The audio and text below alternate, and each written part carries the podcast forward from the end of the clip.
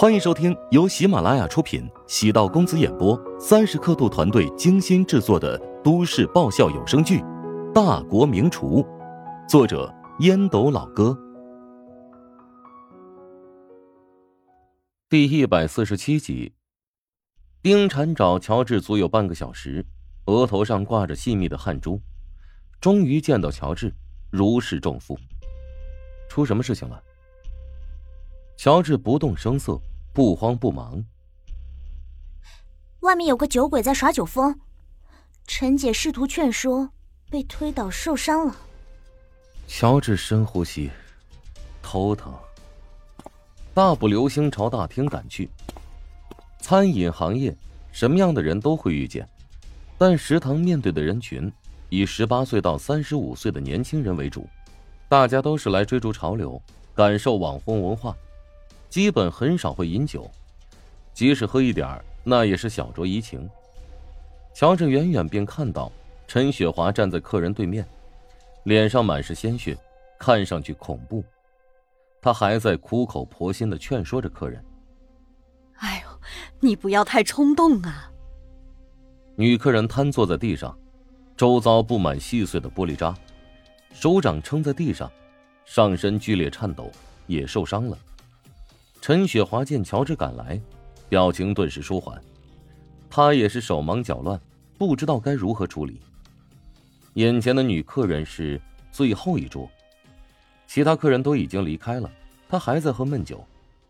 陈雪华走过去，礼貌性的告诉他：“等下食堂就得打烊了。”女客人突然情绪激动，开始发飙，先是将桌面上的空酒瓶全部砸在地上，随后还狠狠的推了一下陈雪华。陈雪华也没有想到女客人会动手，朝后退了几步，额头撞在装饰花瓶架上，拉了一道很长的口子，血流满面。此刻依然没有止血，红色血污布满右脸。其他同事准备将陈雪华立即送往医院治疗，但被他拒绝了。他是食堂的总经理，出现这种变故必须要处理妥当，否则怎么对得起乔治的信任？乔治跟陈雪华比划了个手势，陈雪华立刻明白他的意思，故意跟女客人攀谈，吸引他的注意力。乔治从女客人的身后绕了一个圈慢慢接近她。那女客人也嗅到了不对劲的地方，等转过身的时候，乔治突然一个虎扑，将她搂在怀里，朝右侧没有玻璃渣的地面滚了过去。女客人被撞击，又在地上翻了两圈，顿时头昏眼花。等清醒过来时，发现双手被人死死的箍住。松开我！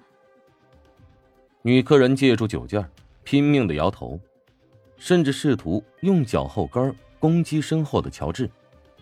乔治必须让女客人冷静下来，一只手控制着她的双臂，另一只手环绕在她的脖子位置。他顿时感觉呼吸难受，自然而然的瘫软下来。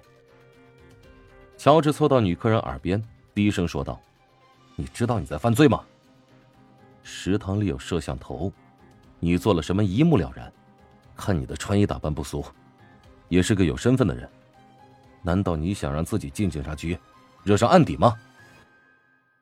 乔治话刚说完，只觉得右手小臂被狠狠的咬了一口，他没有松开，而是往后一顶，将前臂的肌肉朝他嘴里又送了一些，反而抵住了他的唇齿。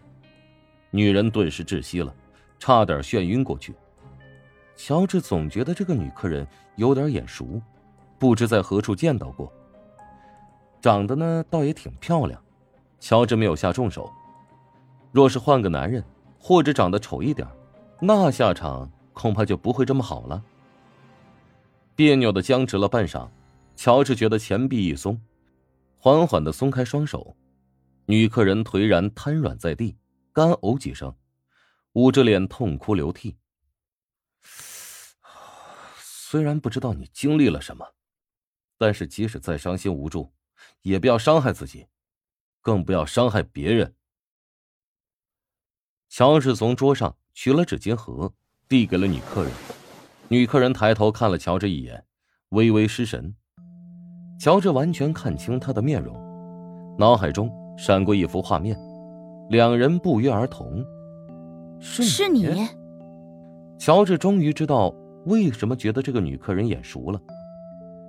前日从余杭塔乘高铁返回琼金，邻座遇见了一个奇葩的女子。好巧不巧，正好便是眼前这位大神。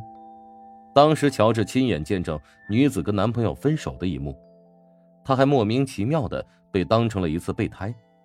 女子也是极为震惊，原本以为只是萍水相逢，当时脑袋一热，才会做出那么丢人的事情。反正也没有机会再见面了，谁能想到啊啊，跟乔治在这里还见面了，而且自己比上次更加狼狈，孽缘呐，这是。女子的酒意瞬间醒了大半，扶着墙壁，摇摇晃晃的站起身。对不起，我我刚才喝多了，造成的任何损失，我都会赔偿的。乔治朝陈雪华挥了挥手，赶紧带陈姐去医院看看，啊，记得将票据留下来，还有啊，要做伤情鉴定。女子微微一怔，头有点疼。没想到会这么失态，今天做的太过分了。看见女子放在桌面上的手机，乔治走过去拿到手中，按了几下键，将摄像头对准那女子的面部，果然可以人脸识别开机。你这个混蛋，你想要做什么？把手机还给我！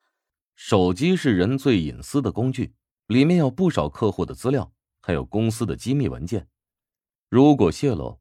会造成难以预计的影响。女子朝乔治冲了过去，整个人撞入乔治怀里，踮脚伸手去够。乔治用手抵住她额头，迅速输入一串号码。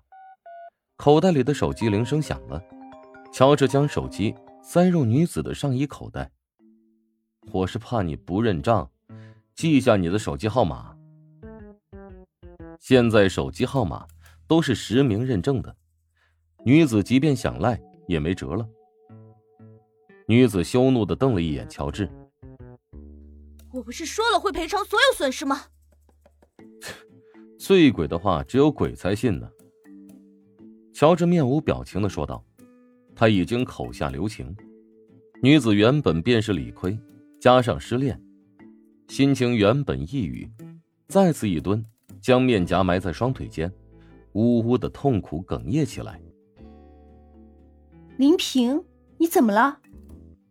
一个清脆的声音从门口方向传来。乔治定睛一看，顿时有点头大。怎么会是安子夏呢？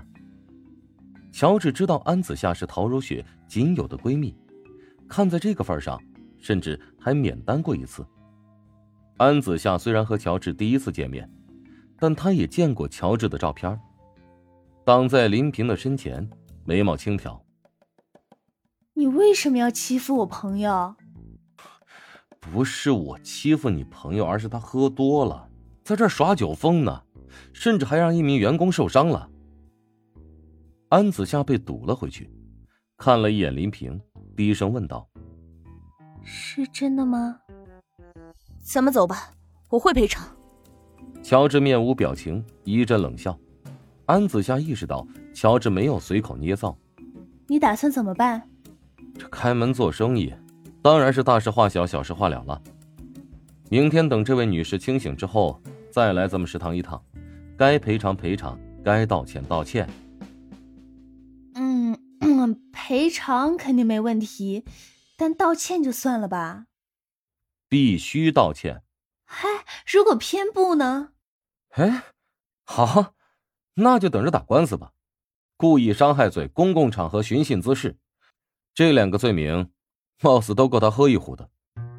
终于知道你老婆为什么嫌弃你了，哼，还真是一个心胸狭隘的家伙。